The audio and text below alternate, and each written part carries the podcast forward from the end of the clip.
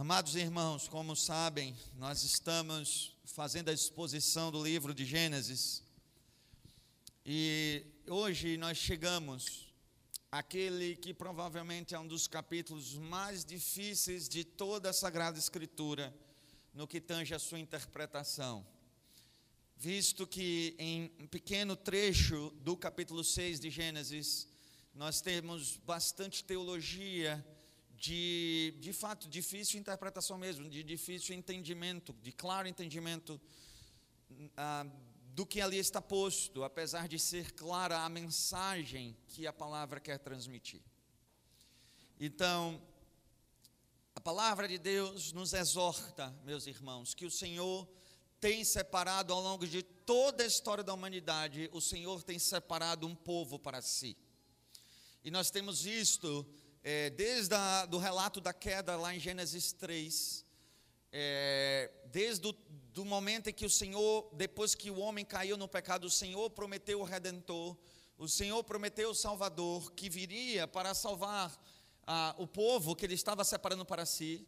Nós temos visto a partir do capítulo 4, então, duas, vamos dizer, descendências de Adão, ou dois, duas genealogias, dois povos que estão se formando na humanidade aquela que seria a descendência de Caim, a descendência da serpente, aqueles homens que seguem a vontade do diabo e andam por caminhos de rebeldia contra Deus, e uma linhagem que Deus tem preservado para si, ah, que é a linhagem da promessa, a linhagem de onde viria o Redentor, e a linhagem que crê nas promessas e na palavra de Deus e que busca viver em fidelidade a Deus. Assim tem sido até então, até o relato que vimos domingo passado. Mas nós vemos que também é chegado o momento, e vamos ver hoje isso, é chegado o momento em que o povo de Deus se esquece do seu lugar como povo separado e se permite se misturar e se perde ao se misturar com os ímpios. E já não temos mais essa, essa, essa distinção tão clara entre um povo, uma descendência totalmente separada para Deus e ímpios que são desobedientes a Deus, e chega o momento em que até mesmo aqueles que foram separados por Deus, é, enquanto descendência, enquanto povo, é, já não permanecem todos na fidelidade, alguns se apresentam como descendência que pertence ao Senhor, mas se misturam com os ímpios e praticam as mesmas coisas que os ímpios e vivem como os ímpios, de tal, de tal forma que a, a sua é, familiaridade com Deus é apenas nominal e já não é mais real. E nós vamos ver na palavra de Deus que quando aqueles que se denominam povo de Deus se desviam dos seus caminhos e também praticam o caminho de iniquidade, esse é o momento quando a, a ira de Deus está prestes a cair sobre o mundo e ele então vem com forte juízo, trazendo então juízo sobre aquela geração porque nem mesmo aqueles que carregam o seu nome se mantêm em fidelidade, se mantêm separados do pecado, e a maldade é tão grande na humanidade que são poucos os fiéis encontrados, é, reverberando aqui a palavra do Senhor. Será que quando o filho do homem voltar, encontrará fé sobre a terra, reverberando a palavra do Senhor que diz que nos últimos dias a maldade dos homens seria tão grande que o amor esfriaria. Tudo aquilo, irmãos, que está anunciado para o fim do nosso tempo já aconteceu no passado. Como um espelho que devemos olhar, como um termômetro que devemos olhar, como uma marcação que nos anunciará o momento do fim. E agora chegamos no capítulo 6 de Gênesis onde é difícil encontrar fé sobre a terra, onde é difícil encontrar amor sobre a terra, porque a maldade é tão grande que o amor dos homens esfriou-se. Esse é o capítulo 6, que eu convido os irmãos a abrirem. Gênesis, capítulo 6, versículo 1 em diante, assim diz a palavra do Senhor. Como se foram multiplicando os homens na terra, e lhes nasceram filhas, vendo os filhos de Deus que as filhas dos homens eram formosas, tomaram para si mulheres, as que entre todas mais lhe agradaram. Então disse o Senhor: O meu espírito não agirá para sempre no homem, pois este é carnal, e os seus dias serão cento e vinte anos. Ora, naquele tempo havia gigantes na terra, e também depois, quando os filhos de Deus possuíram as filhas dos homens, as quais lhe deram filhos. Estes foram valentes, varões de renome na antiguidade. Viu o Senhor que a maldade do homem se havia multiplicado na terra, e que era continuamente mal todo o desígnio do seu coração. Então se arrependeu o Senhor de ter feito o homem na terra, e isto lhe pesou no coração. Disse o Senhor: Farei desaparecer da face da terra o homem que criei o homem e o animal, os répteis e as aves dos céus, porque me arrependo de os haver feito. Porém, Noé achou graça diante do Senhor. Eis a história de Noé. Noé era homem justo e íntegro entre os seus contemporâneos. Noé andava com Deus, gerou três filhos, Sem, Cam e Jafé. Que Deus aplique, meus irmãos, a sua santa palavra em nossos corações. Percebamos, irmãos, como falei, um texto difícil de se interpretar. Eu ainda tentei jogar para o pastor Arnaldo pregar esse capítulo, mas não colou. Então aqui estou eu, diante desse desafio. E o versículo primeiro desse difícil texto começa dizendo o seguinte: Como se foram multiplicando os filhos, desculpa, como se foram multiplicando os homens na terra e lhe nasceram filhas, vendo os filhos de Deus que as filhas dos homens eram formosas, tomaram para si mulheres, as que entre todas mais lhe agradaram. O versículo 1 do capítulo 6, ele é o versículo de conexão com tudo aquilo que tem sido relatado desde Gênesis capítulo 4. Gênesis capítulo 4 começa a mostrar a genealogia de Adão em Caim. Já o capítulo 5 começa a mostrar a genealogia de Adão em Sete. E aí nós temos essas duas genealogias. E nove patriarcas foram mencionados na genealogia de Sete.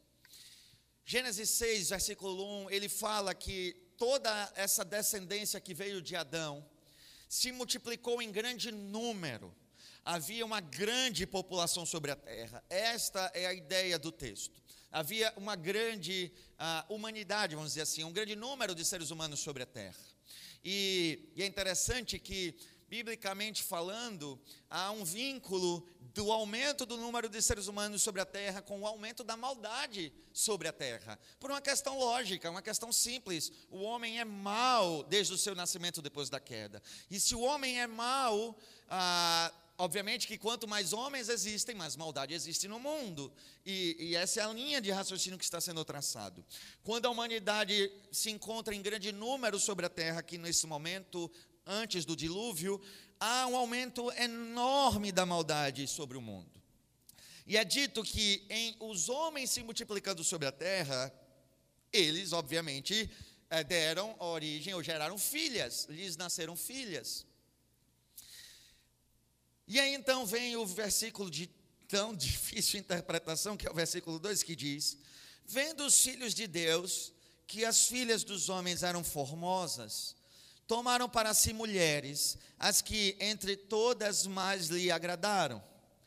Para nós, irmãos, é difícil interpretar esse texto porque não está claro para nós no texto quem são os chamados filhos de Deus. Ah, e quem são as chamadas filhas dos homens, de forma mais específica. Três são as interpretações principais históricas para este versículo, em, na história, vamos dizer assim, do povo de Deus, três interpretações principais foram dadas, as quais lhes, lhes, passo a narrar. A primeira delas é a que enxerga filhos de Deus como sendo anjos do céu. Então, a partir dessa perspectiva, é, você teria então Satanás com sua hoste de anjos caídos, tentando impedir o nascimento do prometido, o nascimento do redentor, que no jardim havia sido prometido. Gênesis capítulo 3, versículo 15.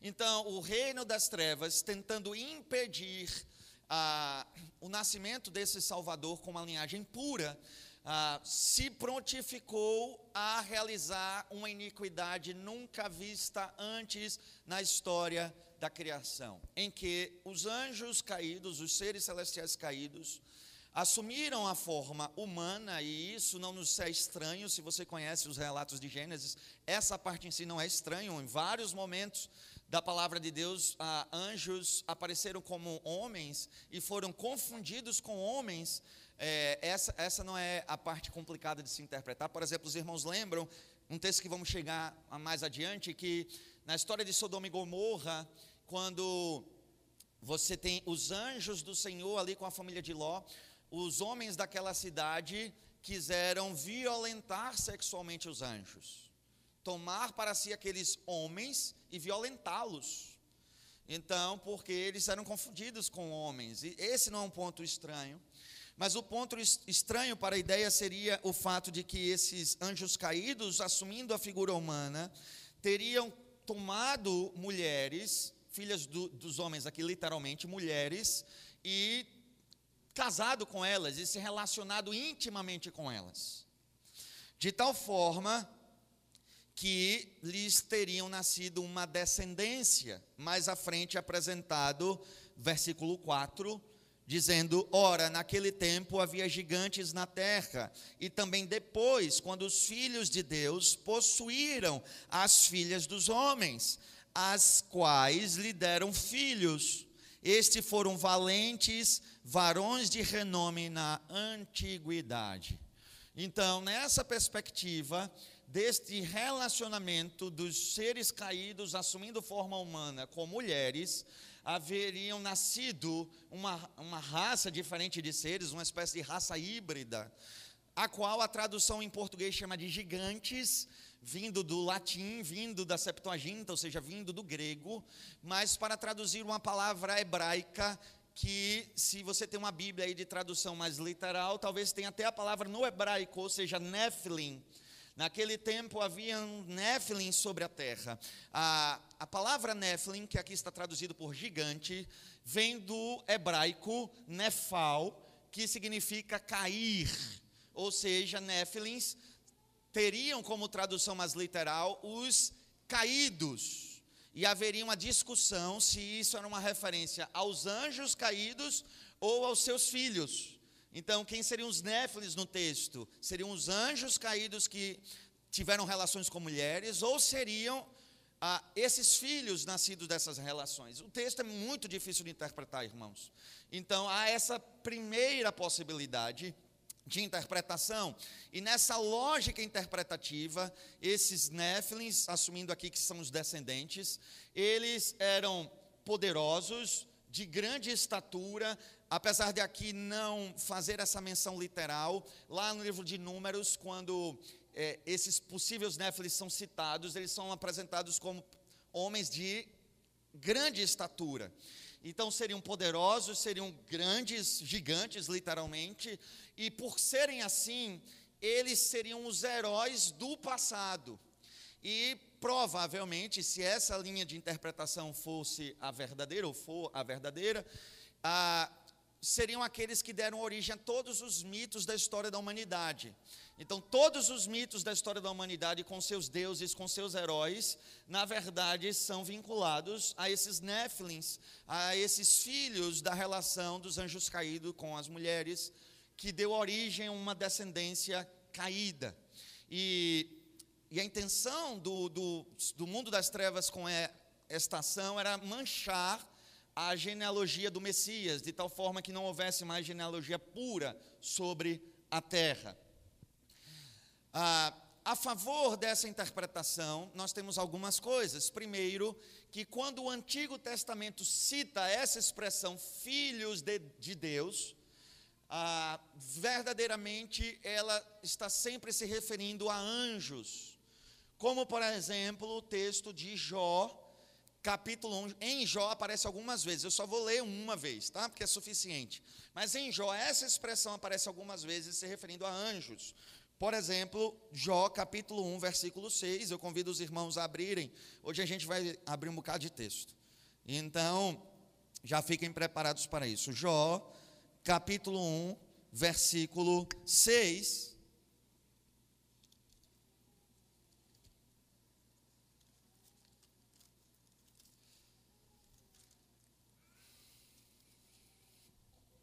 Está escrito assim: Num dia em que os filhos de Deus vieram apresentar-se perante o Senhor, veio também Satanás entre eles.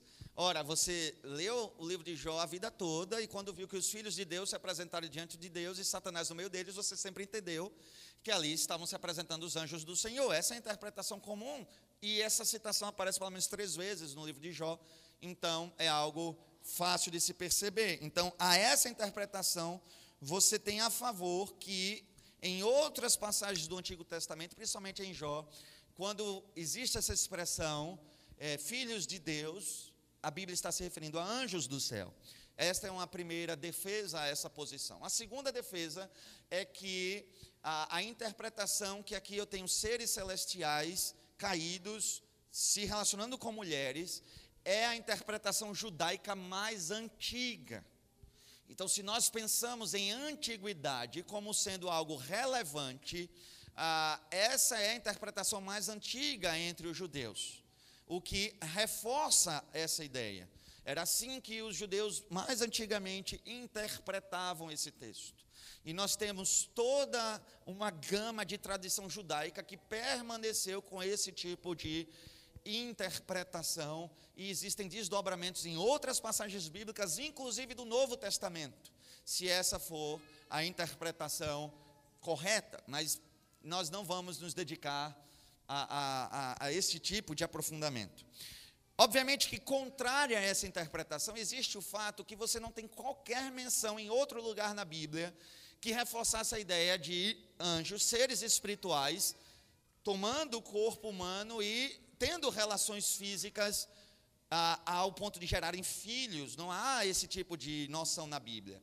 Existe esse tipo de noção em outros textos judaicos não bíblicos, como por exemplo os livros de Enoque, mas não há menção a isso em textos bíblicos. Ah, isso é um ponto que deve ser levado em consideração. Alguns também advogam que o Senhor Jesus ensinou em Mateus que os anjos no céu não se dão em casamento. Então, não faria sentido interpretar esse texto como anjos casando com mulheres.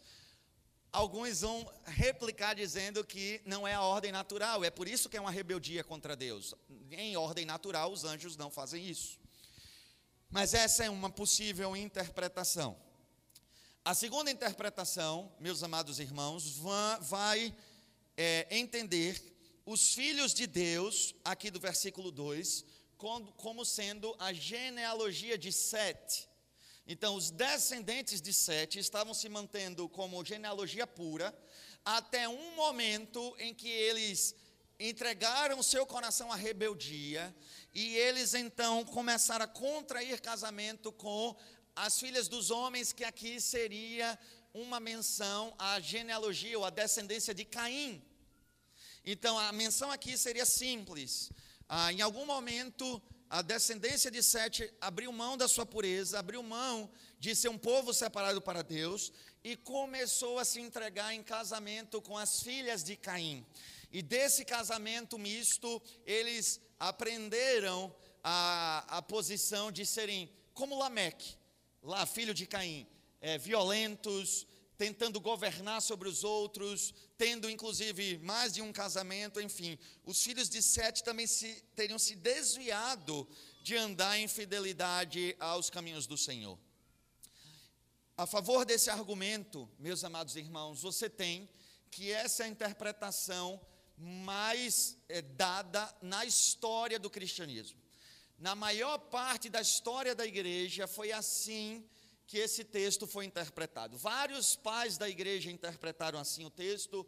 Os reformadores interpretaram assim o texto e no contexto local de Gênesis, essa interpretação faz muito sentido, porque o que você tem é que em Gênesis 4 é apresentada a genealogia de Caim, em Gênesis 5 a genealogia de Sete, uma genealogia caída, outra pura, e agora você teria que quando essas genealogias se misturaram, a maldade era tão grande no mundo que o Senhor decidiu trazer juízo sobre a terra. Então, é sim é, uma interpretação possível e ao seu favor está que a igreja interpretou assim esse texto na maior parte da história da igreja. A terceira interpretação possível, meus irmãos, é que os filhos de Deus aqui seriam homens poderosos na terra, homens que assumiram posição de governo sobre a terra, e porque tinham muita autoridade sobre a terra, estavam confeccionando ou construindo haréns para si, seguindo os mesmos passos que Lameque seguiu lá atrás. Então, quando o versículo 2 diz: Vendo os filhos de Deus que as filhas dos homens eram formosas, tomaram para si mulheres, as que entre todas mais lhe agradaram. Ou seja, eles não mais estavam preocupados em manter um único matrimônio, ah, mas como eram reis, como eram governantes poderosos, eles tomaram várias mulheres para si, formando haréns. E aí o pecado aqui, que teria irritado o coração de Deus, seria a poligamia é, em larga escala.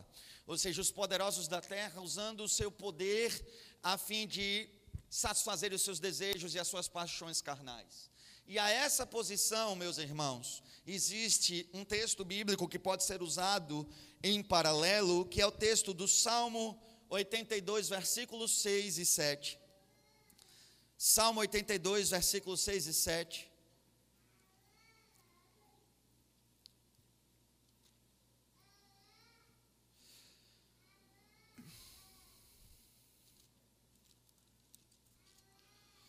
Onde está escrito: Eu disse, sois deuses, sois todos filhos do Altíssimo. Todavia, como homens morrereis, e como qualquer dos príncipes havereis de sucumbir. O salmo em questão trata governantes sobre a terra como deuses, como filhos do Altíssimo, ou seja, filhos de Deus. E essa, então, seria uma interpretação possível que esses homens que assumiram o governo dos povos, por seu poder, construíram haréns para si e estavam se relacionando com várias mulheres. Ah, sobre essa posição, existe,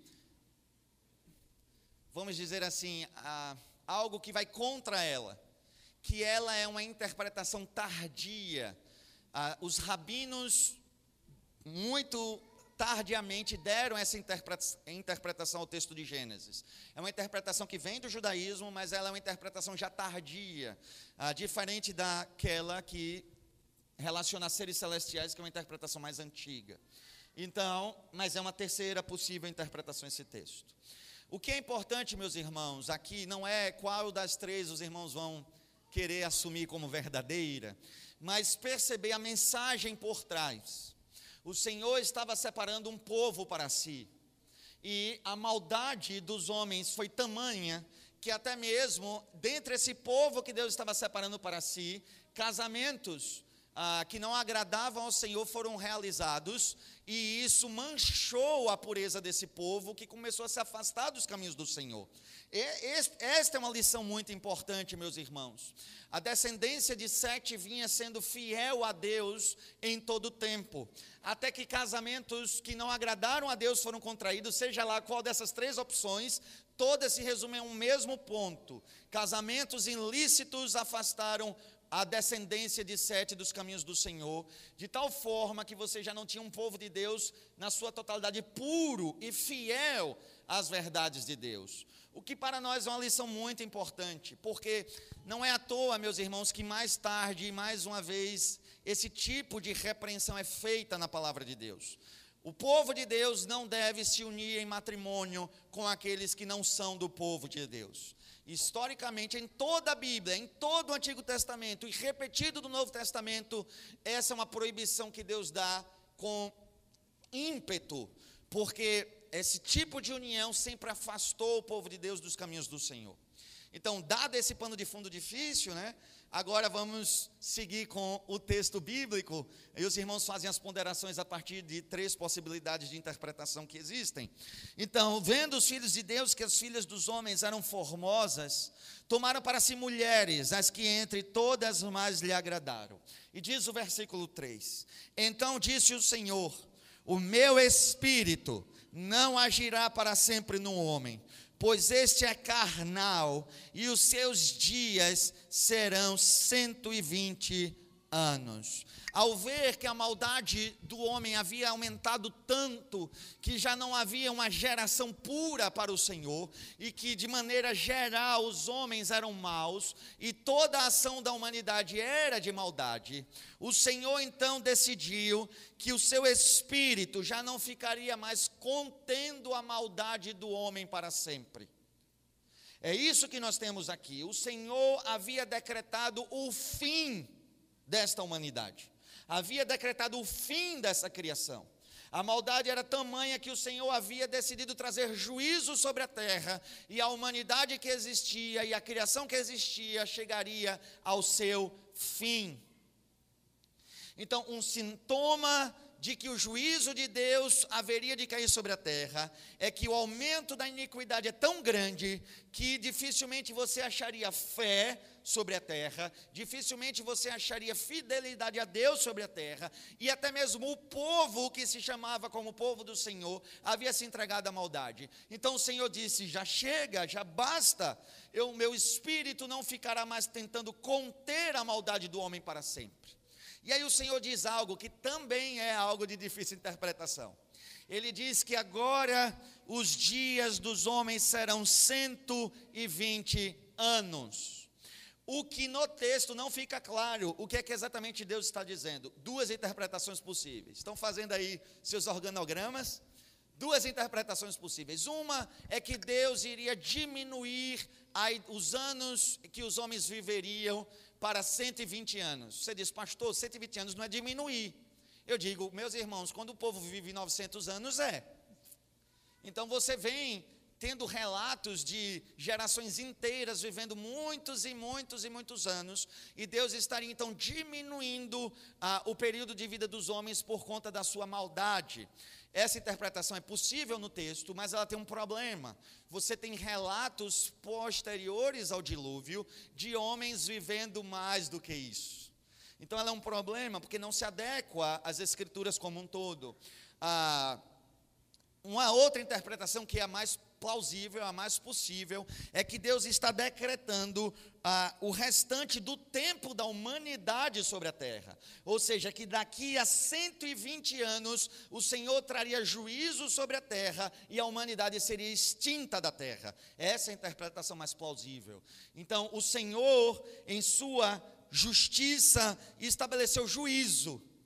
Mas como Deus a quem servimos não é apenas justo, ele também é misericordioso e gracioso. Ele não trouxe juízo imediato sobre a terra, mas ainda permitiu ah, mais de um século de tempo para que os homens viessem a se arrepender da maldade que estavam cometendo. Então nós vemos um sinal do juízo e nós vemos um sinal da graça de Deus. O juízo que determinou que o, o fim chegaria e o juízo cairia, mas um período de paciência de Deus ah, que seria dado para que os homens se arrependessem dos seus pecados.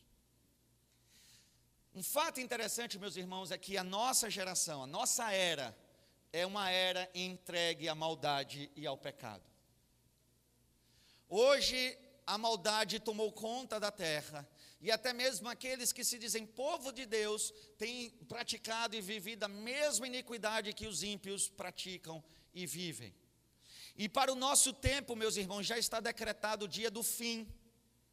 E o Senhor nos deu, nos deu sinais para lermos ah, quando esse fim haveria de chegar, apesar de não conseguirmos determinar o dia exato, vermos a aproximação desse dia. E é interessante que o apóstolo Pedro, tratando sobre esse assunto lá é, em 2 Pedro, capítulo 3, ele vai dizer que você não deve dizer nunca que Deus está se demorando no seu retorno e no juízo que haverá de trazer. Ele diz que para o Senhor não apenas um dia são como mil anos e mil anos como um dia, mas ele diz que a paciência do Senhor significa salvação para vocês, pois o Senhor está aguardando que se complete o número daqueles que deveriam ser salvos, porque é um número exato, determinado por Deus. Não é um número aleatório, não é algo que está entregue ao acaso. O Senhor está esperando que o número dos seus eleitos sejam alcançados e salvos para que venha o fim. Pedro, que segunda Pedro é uma carta contra os falsos mestres, contra a maldade dos homens, ele fala do juízo de Deus, mas fala da graça de Deus, que determinou um período de paciência para que os homens se arrependessem e o número dos eleitos fossem salvos. Percebam que a história se replica, meus irmãos. Na, na primeira era do mundo, na era antes do dilúvio, quando Deus determinou um tempo de juízo, também permitiu um tempo de graça para que os homens se arrependessem dos seus maus caminhos. E o Senhor determinou então que só mais 120 anos os homens viveriam sobre a terra. O versículo 4 diz: Ora, naquele tempo havia gigantes na terra, e também depois, quando os filhos de Deus possuíram as filhas dos homens, as quais lhes deram filhos, estes foram valentes, varões de renome na antiguidade. É interessante que Moisés, aqui no versículo 4 do capítulo 6 de Gênesis, ele menciona que aquilo que estava acontecendo antes do dilúvio também aconteceu depois do dilúvio. E que o povo de Deus se uniu à impiedade através dos seus casamentos e relações íntimas, se afastaram do Senhor e abandonaram a verdade de Deus. Moisés, ele que vai ser usado por Deus para escrever a lei, e na lei é proibido que o povo de Israel se una em casamento a outros povos. Moisés lembra que isso já havia acontecido no passado e que o povo de Deus havia se desviado da verdade por conta desses essas uniões ilícitas. E eu quero, meus irmãos, mencionar que não é à toa que o Novo Testamento reafirma tudo isso. É, não é à toa que o apóstolo Paulo, lá em 1 Coríntios, vai dizer que ele espera que, obviamente, você se una com alguém no Senhor.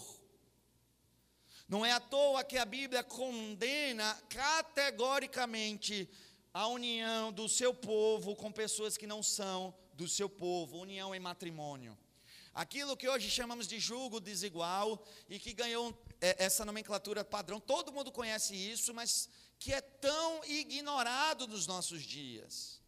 Meus queridos irmãos, a Bíblia é categórica, de Gênesis a Apocalipse, a união de servos do Senhor com pessoas que não servem ao Senhor é estritamente proibida na Sagrada Escritura. Inclusive, na Bíblia é um sinal de que o povo de Deus se afastou do Senhor.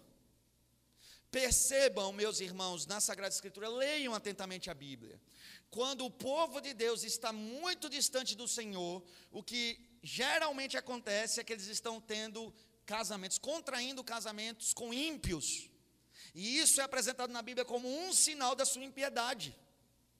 E geralmente esses casamentos ímpios apenas fortalece a impiedade do povo, porque aqueles que são povo do Senhor, ao estarem unidos com ímpios, se afastam da verdade de Deus e geram filhos que não conhecerão a verdade de Deus e estarão distantes da verdade de Deus. Por isso, meus irmãos, reforço aquilo que sempre dizemos: não existe casamento missionário, não existe namoro missionário.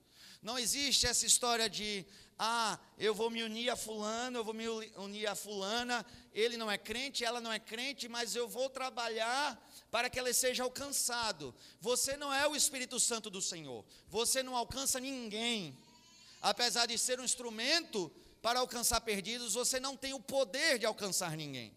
Não existe, meus amados irmãos, essa perspectiva de se unir a alguém ímpio na esperança e na expectativa que o Senhor lhe alcance. Não existe uma posição mais não reformada do que essa. Achar que a salvação de alguém é aleatória, não é.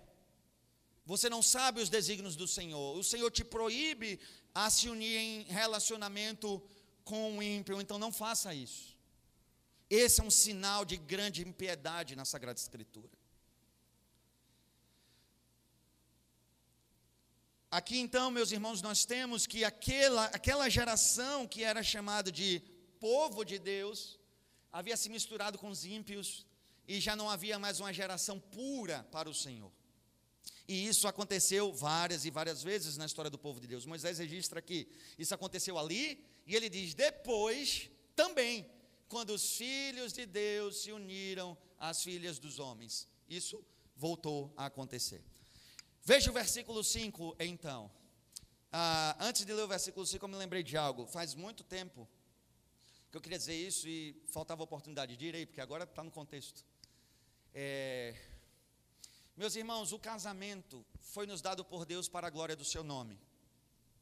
E foi nos dado por Deus para a edificação mútua do casal, para o nosso bem o Senhor instituiu um casamento não apenas para replicarmos o Evangelho, a união de Cristo com a igreja, mas para que o Evangelho nos fosse fortalecido na nossa relação enquanto casal. O homem, como líder da sua casa e pastor da sua família, instruindo sua família nas verdades de Deus, e a mulher, sempre relembrando a seu marido, ajudando na sua fraqueza e limitação, para que ele também obedecesse a mesma palavra que ensina a sua família.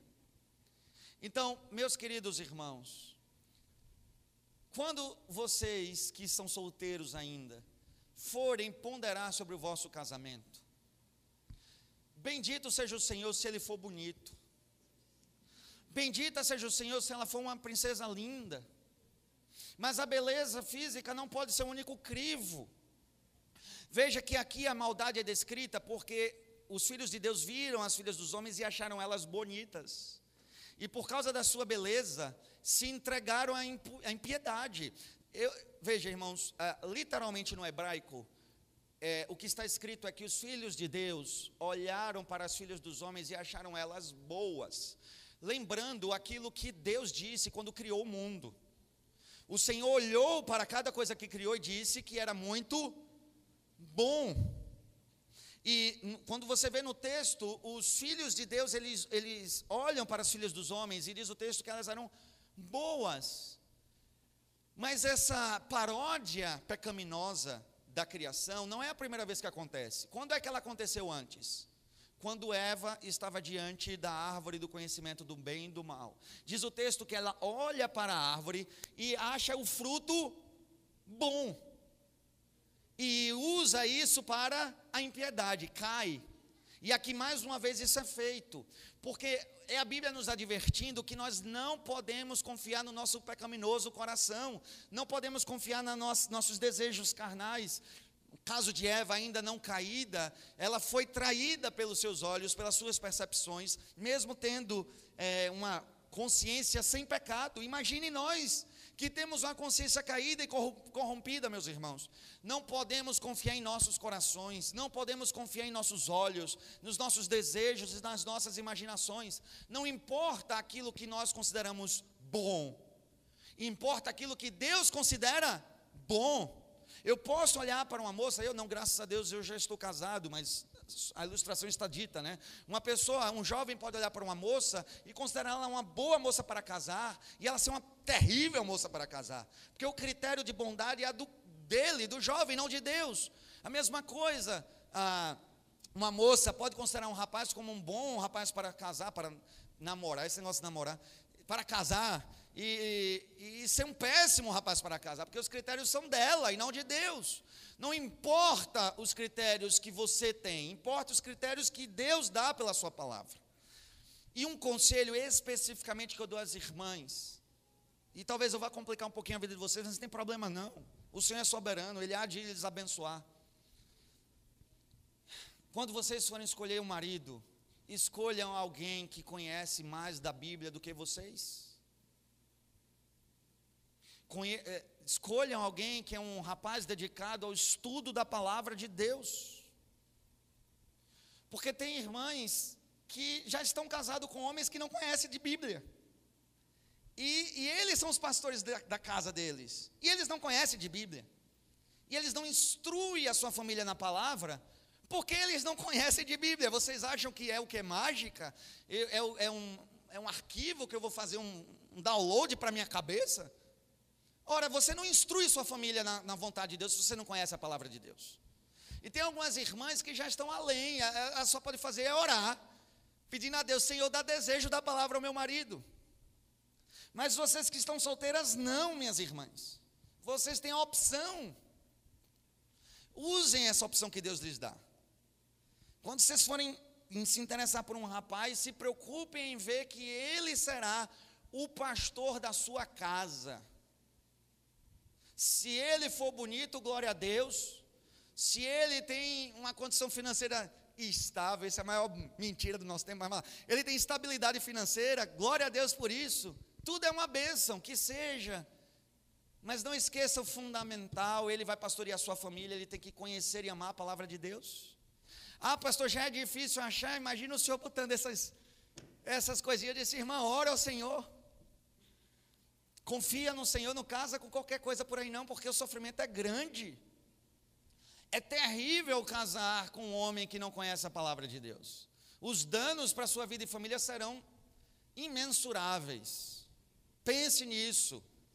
Pense bem nisso, porque vocês não vão fazer diferente por inocência, lhes foi avisado. Assim como aos homens eu lhes digo, tenham vergonha na cara, que tenhamos vergonha na cara. O Senhor nos deu a missão, pastorear as nossas famílias. Ninguém pastoreia se não conhece a palavra de Deus, irmãos. É muito bom requerer para si o lugar de líder da casa. Se você não se dedica ao conhecimento bíblico, você recebeu esse lugar da parte de Deus, mas você não, já, não está desempenhando ele de cara. Meus irmãos, qual igreja escolheria para o seu pastorado um pastor que não conhece da Sagrada Escritura? Não leve em consideração que um bocado. Na lógica, nenhuma. Na prática, várias. Mas o critério lógico para uma igreja escolher o seu pastor, no mínimo, ele tem que ser conhecedor da palavra de Deus. Então você, homem, a sua esposa precisa que você se dedique ao estudo da Sagrada Escritura. Estava lendo uma nota de Spurgeon, que ele dizia assim: é difícil você cobrar um homem casado e com filhos que ele conheça muito da Bíblia e que ele se dedique à oração. Spurgeon dizia: é difícil você estar em casa com toda a demanda doméstica e você conseguir se dedicar ao estudo da palavra oração. Sabe qual é o conselho de Spurgeon para os homens? Fuja para as florestas. Vai e dê uma de peregrino mas encontre um jeito, encontre um lugar, estude a palavra e se dedique à oração. A sua família precisa disso.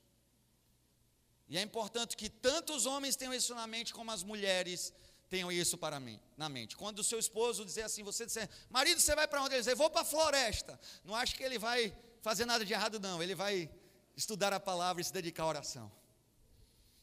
Meus irmãos, isso é necessário para a saúde das nossas famílias é algo que não pode ser secundário na vida das nossas famílias, é primordial. É importante que seu marido lhe ajude com seus filhos, é importante que ele lhe ajude com as demandas de casa, é importante que ele tenha toda a provisão financeira para nada lhe faltar em casa. É importante, irmãos, irmãs, eu sei disso. Mas muito importante é que ele estude a palavra de Deus e conheça profundamente a Sagrada Escritura. E se vocês, irmãs, não têm um marido assim, eu vou orar pela sua vida e pela vida de sua família. E vou orar para que o Senhor conceda que nós também sejamos assim. Que a graça do Senhor nos alcance, irmãos. Então, versículo 5, dado esse contexto de tamanha impiedade, assim diz a palavra de Deus, versículo 5. Viu o Senhor que a maldade do homem se havia multiplicado na terra e que era continuamente mal todo o desígnio do seu coração. O versículo 1 disse: Como se foram multiplicando os homens na terra. O versículo 5 diz: E viu o homem que a maldade Desculpa, viu o Senhor que a maldade do homem havia se multiplicado na terra. Então, os homens se multiplicaram na terra e a maldade dos homens se multiplicaram na terra. E o Senhor viu tudo isso. E o Senhor viu algo interessante, que era continuamente mal todo o desígnio do seu coração. Irmãos, guardem essas palavras nas vossas mentes escrevam no seu coração. Se quiser, pintem na parede da sua casa. Chama a irmã Marcela, ela pinta isso na parede da sua casa. O Senhor viu que continuamente era mal todo o desígnio do coração do homem. Irmãos, todo o desígnio era mal. Certa vez eu estava em minha aula de mestrado em teologia e, e uma pessoa que estava ensinando disse: ah, esse negócio de pecado original, isso é uma besteira que os cristãos inventaram. Estava conversando com um rabino e o rabino dizia: no judaísmo nunca se encontrou esse negócio de pecado original em todo o Antigo Testamento. E aí me veio à cabeça Gênesis 6,5. Como nunca se encontrou? Ora, está escrito: e viu Deus. Olha aí, meus irmãos que no que tange ao homem, a maldade do homem havia se multiplicado na terra e que era continuamente mal todo o desígnio do seu coração. Todo o desígnio do coração do homem era mal. E se um rabino não consegue enxergar isso aqui, é só porque a maldade do seu coração é tão grande que não permite que ele veja o que está bem diante dos seus olhos. Então, quando alguém diz que não há doutrina da depravação total no Antigo Testamento, abra Gênesis 6,5, por favor, e leia para a pessoa. Porque é óbvio que há. O Senhor olhou para o homem e viu que todo o desígnio do seu coração era mau. Isso diz que o homem era mau em tudo o que é, fazia, pensava e falava. Irmãos, o problema da teologia contemporânea é um abandono daquilo que a Sagrada Escritura fala sobre a maldade do homem. A, a, Escritura Sagrada diz que nós, em nossa própria natureza, somos monstros. Irmãos, imagine uma pessoa que todo o desígnio do seu coração seja sempre para o mal. Como é que você chama essa pessoa? Ah, pastor, chama de psicopata. Pronto, meus irmãos, nós somos psicopatas espirituais. Porque a iniquidade do nosso coração é tão grande que todo o desígnio do nosso coração é sempre para o mal. É essa a realidade que o pecado nos legou. Assim nascemos, meus irmãos. Assim somos. Pastor, não gosto muito quando você diz que o homem é totalmente mal, não. Eu acho que a gente não é, não é perfeito, não, mas também não é tanto, não. É pior. Meus irmãos, é pior porque a gente sempre dá um desconto para a nossa própria iniquidade. O, a, o, povo de Deus se afastou dos caminhos do Senhor, porque começou a olhar o pecado como algo que não era nada demais. E todas as vezes que nós olharmos para a nossa condição e dissermos, não, não é tão ruim assim, essa é a véspera da nossa queda. Nós iremos tombar, meus irmãos, quando olharmos para a nossa condição e para o nosso pecado e, diz, e dissermos não é tão mal assim. E o ápice da teologia contemporânea que estabelece que nós não somos tão maus assim é a mentira que o homem pode desejar a Deus por ele mesmo. A ideia é que o homem pode desejar Deus por ele mesmo, e que o homem pode escolher a Deus por ele mesmo, e a ideia é que o homem pode vir a Deus por ele mesmo, é a maior mentira que o abandono da Sagrada Escritura fez com a teologia dos nossos dias. Porque, como, meus irmãos, alguém que recebeu o currículo, todo o desígnio do seu coração é para o mal, como é que essa pessoa vai amar a Deus, que é o bem supremo? Como é que essa pessoa vai crer e aceitar o Evangelho, que é a verdade de Deus? Como é que essa pessoa virá a Deus, se Deus é tudo aquilo que ela odeia? Meus irmãos, não é à toa que o apóstolo Paulo, em Romanos capítulo 3, quando replica essa doutrina, dá uma lista ainda maior. Todos os nossos passos são para o mal, tudo que dizemos é para o mal. A iniquidade nossa é tão grande, diz Paulo, que não há ninguém que deseja Deus e não há ninguém que conheça Deus. E Paulo resume com um grande: não há um justo nenhum sequer. Todos pecaram e estão destituídos da glória de Deus. Esperar que um homem venha a Deus por sua própria vontade e escolha a Deus por sua própria vontade e sua própria condição. Seria a mesma coisa de você olhar um morto, um cadáver e dizer: Ah, o problema dele ele tem sede, e colocar uma jarra de água do lado dele e dizer assim: levanta e bebe, e esperar que isso aconteça. Meus queridos irmãos, se um dia você botar uma jarra de água do lado de um cadáver e ele se levantar em beber, eu lhe aconselho, belisque seu braço, você pode estar dormindo. Se não funcionar, corra. Você pode estar tendo algum problema. Mas eu lhes digo que mais loucura ainda é esperar que um pecador escolha a Deus por sua própria força ou nas suas próprias condições. É mais fácil um cadáver levantar e tomar a tua jarra de água do que um pecador vir a Deus por sua própria vontade ou por suas próprias forças. Diz a Sagrada Escritura que Deus olhou para a humanidade e viu que havia se multiplicado tanta maldade sobre a terra, que era continuamente mal todo o desígnio do coração do homem. O versículo 6 então diz: Então se arrependeu o Senhor de ter feito o homem na terra, e isso lhe pesou o coração. Ah, pastor, como é que Deus se arrepende? Ele é imutável. Ora, Deus não é homem para que se arrependa nem filho do homem para que minta. E como é que agora Gênesis 6,6 vai dizer que Deus se arrependeu de ter feito homem na terra e isso lhe pesou o coração? Meus queridos irmãos, esse tipo de designação é aquilo que nós chamamos em teologia de antropopatismo, ou seja, você atribuir um sentimento humano a alguém que não é humano, no caso de Deus. O que Moisés aqui está dizendo é que o Senhor, lá no início, olhou para o homem e viu que ele era bom, e isso agradou o coração de Deus. E o Senhor então decidiu abençoá-lo. Agora o Senhor olha para o homem e vê que ele é mau, e ele agora decide trazer juízo sobre o homem. Há uma mudança de comportamento da parte de Deus. E quando alguém muda de comportamento, nós, no linguajar humano, dizemos: Fulano se arrependeu ele estava agindo de uma determinada forma e passou a agir de outra forma. Nós dizemos que ele se arrependeu. Mas não tome a palavra arrependimento aqui como arrependimento do ponto de vista humano, ou seja, eita, fiz uma coisa errada, vou fazer diferente. Não é isso que está acontecendo. Veja que Deus está simplesmente cumprindo o que tinha dito a Adão antes da queda que se ele tomasse e contrariasse, se ele não fosse obediente à lei, ele traria morte e juízo sobre a humanidade. E o Senhor então viu uma mudança de comportamento nos homens e age de acordo com essa mudança, porque ele havia proferido que assim faria. Perceba que o arrependimento de Deus foi profetizado, irmãos.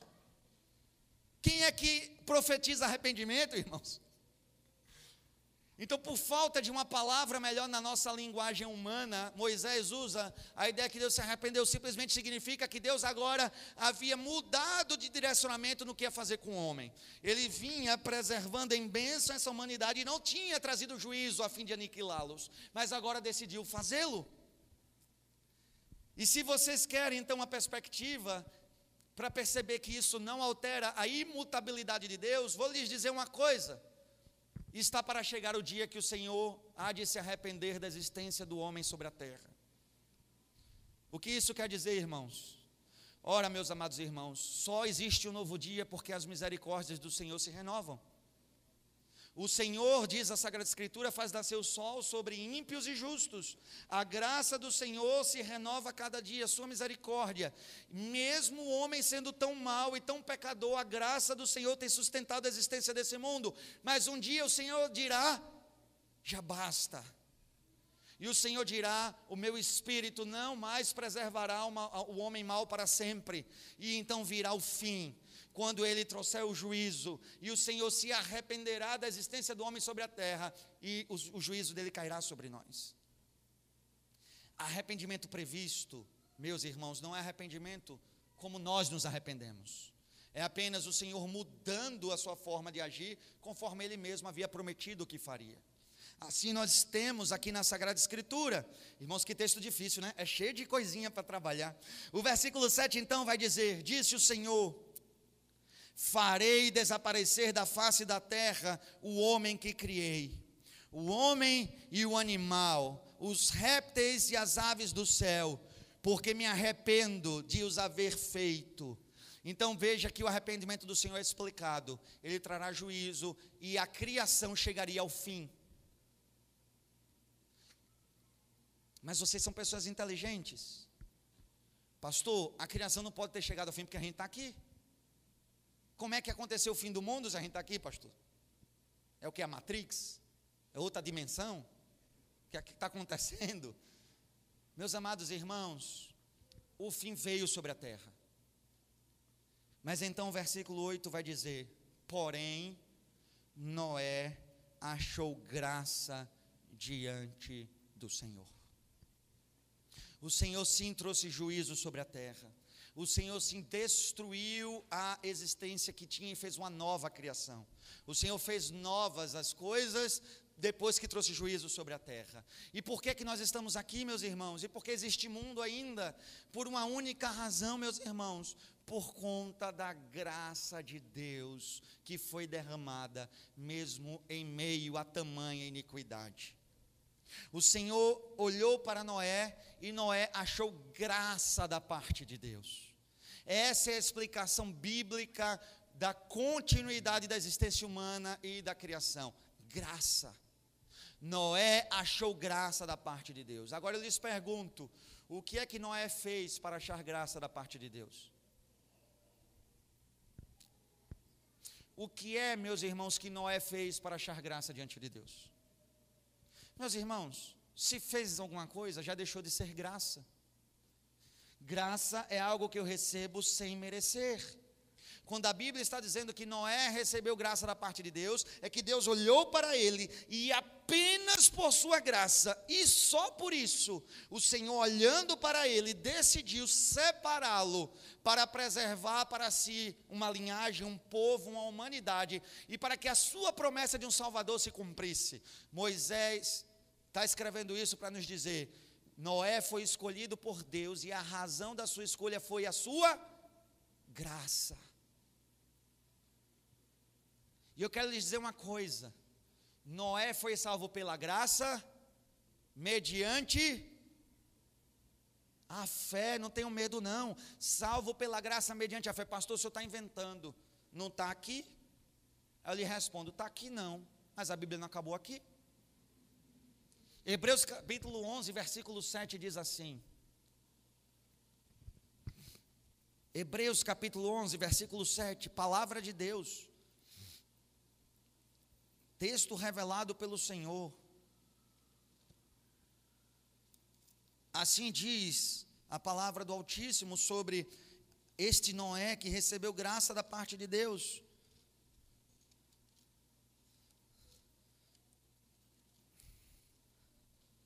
Pela fé, Noé divinamente instruído acerca de acontecimentos que ainda não se viam, e sendo temente a Deus, aparelhou uma arca para a salvação de sua casa, pela qual condenou o mundo e se tornou herdeiro da justiça que vem da fé. Noé foi alcançado pela graça mediante a fé que essa graça produziu no seu coração e por isso alcançou a justiça, e por isso foi um instrumento nas mãos de Deus, e por isso salvou a sua família, e por isso é o nosso Pai, e por isso é ancestral do Messias Cristo Jesus, e através dele o Senhor preservou a humanidade e o mundo, por conta da graça mediante a fé. E o autor Hebreus é claro, foi essa graça mediante a fé que produziu nele justiça. E por que isso é importante? Volta lá para Gênesis 6, agora versículo 9. Aí vem aqueles que não são instruídos na palavra de Deus, olham o capítulo 6, versículo 9, como se não existisse um 8, e está escrito assim: Eis a história de Noé. Noé era homem justo e íntegro. Entre os seus, entre os seus contemporâneos, Noé andava com Deus. Ah, pastor, Deus escolheu Noé porque está escrito aqui que ele era um homem justo e íntegro e andava com Deus. É por isso que ele foi escolhido. Quando eu vejo esse tipo de coisa, eu fico na dúvida se eu me iro ou se eu oro pela pessoa. Eu sempre escolho orar pela pessoa, tá, irmãos? Nesse caso. Ora, meus amados irmãos, existe um versículo 8 antes do versículo 9. Existe um Hebreus 11, 7, que explicam como esse Noé alcançou essa justiça. Ele alcançou essa justiça porque Deus antes o alcançou pela graça. E essa graça produziu nele fé. E essa fé nele fez com que ele amasse a Deus, as coisas de Deus, fosse fiel a Deus e alcançasse a justiça. Conforme a Bíblia está nos ensinando, é assim. Noé não foi um homem diferente da sua geração porque ele era melhor. Todo mundo tinha maldade plena no coração, mas Noé não. Noé era pureza no coração. É, irmãos. Olha a história de Noé depois do dilúvio. E me diga que pureza é essa que você encontra. Irmãos, quem é Noé longe da graça de Deus? Um ímpio, pecador, com coração entregue à maldade mas foi da vontade de Deus preservá-lo por sua graça, para que ele fosse um instrumento de Deus, preservando a linhagem do Salvador e preservando a nós, o povo que Deus escolheu e salvou. A graça de Deus com Noé é a graça de Deus para conosco, meus irmãos. Percebamos isso. Há tantos anos que a gente não sabe nem quantos são. O Senhor decidiu derramar graça sobre ele, porque estava derramando graça sobre nós. É pela graça que derramou em Noé que nós somos salvos, porque o fruto principal dessa graça se chama Jesus Cristo, o nosso Senhor, descendente de Noé, o nosso Salvador. Através dessa graça nós somos salvos. E olha, meus irmãos, foi a graça de Deus na vida de Noé que fez ele repetir aquilo que Enoque fazia. O que é que Enoque fazia, irmãos? Diz a palavra de Deus que ele andava com Deus. E o que é que Noé fez? Diz a palavra de Deus que ele andava por Deus, porque aqueles que são alcançados pela graça andam com Deus. Esse é o sinal que a Bíblia está nos dando. Não é, não basta dizer assim: "Ah, eu tenho uma soteriologia reformada", né? Como já dizem, ora, até o diabo tem uma soteriologia reformada. Não importa se você tem uma soteriologia reformada, importa se você nasceu de novo. Ah, eu creio na doutrina da salvação conforme os reformados creem. Maravilha, o diabo também crê. A questão é: você nasceu de novo, como Paul Washer nos ensinou? Você nasceu de novo? Veja que a marca que a Bíblia está dizendo é que aqueles que foram alcançados pela graça são aqueles que andam com Deus. Você pode chegar aqui na igreja e ficar cantando duas horas de maravilhosa graça, duas horas. Se você não anda com Deus, você não foi alcançado por essa graça. A graça de Deus, que produz a fé em nosso coração, é aquela que nos capacita a andar com Deus. Aprenda o modelo de Gênesis. Uma graça que produz fé e que através disso faz com que o indivíduo ande com Deus. Aqui está a marca do povo escolhido de Deus. Graça que pela fé produz boas obras é a marca do povo de Deus. Para aí, pastor, graça mediante a fé que produz boas obras, eu já vi isso em algum lugar. É, irmão, você viu. Efésios capítulo 2, versículo 8 em diante, que é o texto que usamos para encerrar essa mensagem nessa noite. Efésios capítulo 2, versículo 8 é um chamado para que possamos viver tudo aquilo que ouvimos na noite de hoje. Porque está escrito: Porque pela graça sois salvos mediante a fé.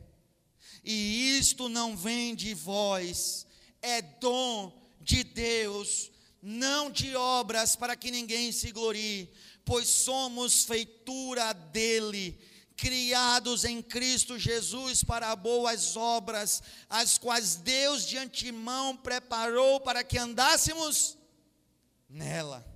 Veja como Paulo replica o modelo de Gênesis.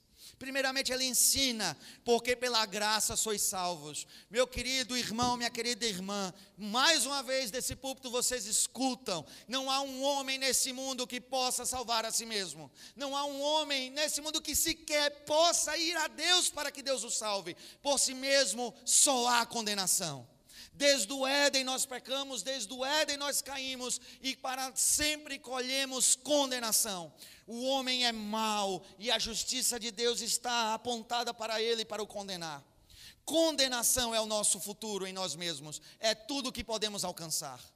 Mas a salvação é dada por Deus gratuitamente.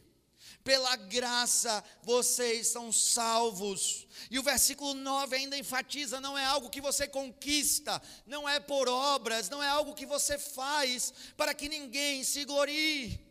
Aprove a Deus nos salvar pela graça, para que a glória e a honra e o louvor da nossa salvação pertença apenas a Cristo Jesus, o nosso Senhor. É Ele quem nos salva pela graça, pelos méritos dEle, pela obra dEle, pelo poder dEle, mediante o amor que Ele teve para conosco, não o amor que nós temos para com Ele. Não é você que aceita Jesus, é Jesus quem te aceitou.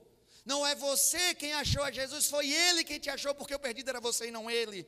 Com todos esses clichês que você vê na internet que ajudam um bocado às vezes. Clichê não necessariamente é uma coisa ruim, às vezes fixa coisas boas na mente. Ah, meus amados irmãos, precisamos lembrar nós somos salvos pela graça, e se é pela graça, não é por algo que Deus viu em nós, nem que anteviu em nós, porque se viu ou anteviu, não é graça, é apenas recompensa. Mas se é graça, significa que não merecíamos e assim recebemos. E o sinal que Ele nos deu, que essa graça nos alcançou, é que, primeiramente, Ele gerou em nós fé, porque está escrito aqui: pela graça vocês são salvos mediante a fé. A fé é a mediação, é a marca. Como é que você vê que alguém pertence a Jesus Cristo? Não é porque ele tatua aqui eu amo Jesus Cristo, mas é porque ele confia na obra de Cristo para a sua salvação. E o apóstolo Paulo ainda diz que essa salvação e esta fé não é algo que vem de nós mesmos, mas é um dom de Deus. Pela graça vocês são salvos mediante a fé. E esse pacote não é algo que vem de vocês, é um dom de Deus, é algo que Deus deu a vocês. O Senhor nos salvou pela graça em Cristo Jesus. O Senhor colocou em nosso coração fé na obra salvífica de Cristo Jesus, nós confiamos nele, porque é nele que precisamos confiar, e isso foi Deus quem nos deu é, as condições de fazer. Não confie em si mesmo, meus irmãos. A descendência de Sete achou que tinha crivo para decidir o que era bom e o que era mal e se entregou ao pecado. Não confie em você, nos seus critérios, na sua força, nem na sua obra. Olhe para Cristo e faça dele a sua justiça. Olhe para a cruz dele e faça da cruz dele a sua confiança. Olhe para a sua vida santa e faça da justiça dele a sua justiça. Olhe para o seu sacrifício na cruz e receba e creia que os seus pecados foram perdoados. Veja a sua ressurreição e assuma para si a vitória sobre os poderes do mal. Veja que ele reina e voltará e coloque esperança de que a salvação nos é garantida e que ele cuida de nós hoje e nos dará herança eterna para sempre. Olhe para Cristo e faça dele a sua justiça e confie apenas nele. E a palavra de Deus nos garante que se você confia apenas em Cristo, este é um sinal latente de que você foi alcançado pela graça de Deus. Mas essa fé não é morta, irmãos, ela não é estéril, ela não fica apenas em uma confiança abstrata, ela se manifesta na vida que se tem na forma como se caminha. Em Gênesis diz: eles caminharam com Deus. Em Efésios está escrito no versículo 10: Pois somos feitura dele, criados em Cristo Jesus para boas obras, as quais Deus de antemão preparou para que andássemos nelas, novamente andássemos. Nós fomos salvos para andarmos com Deus, nós fomos salvos para andarmos conforme a vontade de Deus, nós fomos salvos para andarmos conforme a vida nova que Ele nos deu. Ninguém crê em Jesus e vive como vivia antes. Essa fé que a graça produz em nós muda as nossas vidas, irmãos. Então, sem essa de eu sou um crente em Cristo Jesus e continua vivendo todas as mazelas que você vivia no passado. Não foi para isso que Deus salvou ninguém. É uma blasfêmia você dizer com sua boca que é um cristão e viver a vida de iniquidade que vivia antes, é uma blasfêmia. Porque na prática você está dizendo que a obra de Cristo não foi suficiente para te alcançar. É algo terrível. E eu acho belíssimo, irmãos, que o apóstolo Paulo introduz o versículo 10 dizendo: Nós somos feitura dele, criados em Cristo. A palavra no original é: Nós somos a poesia que Deus escreveu. Nós somos a obra-prima que Deus escreveu, meus irmãos. Nós somos a poesia de Deus. Felipe gosta de Tolkien, outros gostam de Lewis, e cada um vai vendo essas belas poesias que esses homens escreveram. E eu quero lhes dizer que elas são belas artes, mas são sombra, mera menção da grande obra que foi escrita por Deus. Ele é o autor da mais bela poesia. E a mais bela poesia está escrita na novidade de vida que nós vivemos. E tem um personagem principal, um único protagonista, e o nome dele é Cristo Jesus, o Senhor. Cristo é o protagonista da tua vida. A tua vida é uma poesia que exalta o nome de Cristo. Pensa nisso e tu saberás se tu é, faz parte do povo escolhido e salvo por Deus. A nossa vida deve ser uma poesia que exalte a pessoa de Cristo Jesus para a glória dele e que Deus seja louvado por tão grande Salvador e por tão grande salvação. Apenas Deus, meus irmãos, poderia fazer uma obra tão grande assim, e louvado seja o nome do Senhor. Pai, tua obra é perfeita, a tua salvação é eficaz. A nossa iniquidade é sem tamanho, a maldade do nosso coração é inimaginável mas como está escrito, aonde abundou o pecado, superabundou a graça. Ó oh Deus, se é difícil imaginar o tamanho da nossa maldade, muito mais é difícil, Senhor, sequer mencionar o tamanho da tua graça. Ó oh Deus, mesmo que nos empenhemos a fazer o mal, jamais alcançamos o tamanho do poder da tua graça a nos salvar e a nos transformar. Nós te louvamos, ó Deus, porque éramos geração ímpia e perdida, filhos da serpente, filhos da impiedade, filhos da tua ira. Mas nós achamos graça diante do Senhor. A tua graça nos moldou e nos transformou e nos fez nascer de novo, Pai, através do sacrifício e da obra perfeita de Cristo Jesus. E essa graça que nos deu um novo coração, nos deu uma fé viva, autêntica, uma confiança plena no Evangelho e produziu em nós uma novidade de vida, ó Deus, que não poderíamos conquistar por nós mesmos. Hoje, ó Deus, somos os teus filhos, os filhos de Deus, mas não porque alcançamos ou conquistamos, mas porque tua graça nos salvou. A tua graça produziu em nós esta fé firme e inabalável e produziu em nós essa novidade de vida, Pai. Por isso nós te louvamos.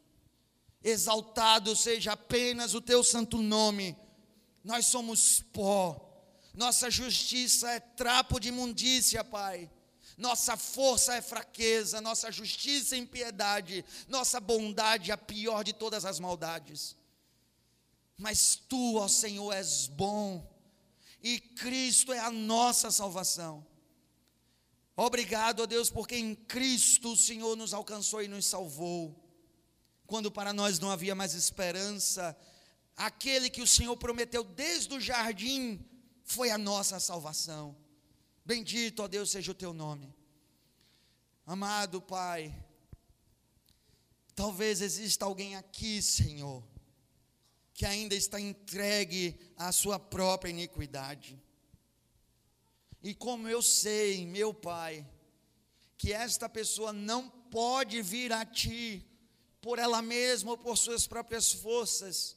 Eu te suplico, Senhor, por tua graça e por tua bondade, salva essa pessoa da sua condição. Ó Deus, alcança esse perdido e resgata este que está entregue aos seus pecados e salva o Senhor, porque então ele será salvo. que tua graça produza nele um novo coração, uma fé viva e uma vida transformada. Eu clamo a Ti, Senhor, salva alguém que esteja aqui e que ainda não está salvo em Cristo Jesus. E eu te clamo, Senhor, que para esta igreja, faz da nossa vida uma poesia que glorifique o nome de Cristo. Esse é o nosso desejo, e se o Senhor nos conceder isso, isso nos bastará.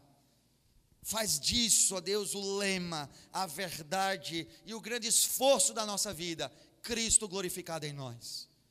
É o que nós clamamos a Ti, amado Pai, em nome de Jesus. Amém.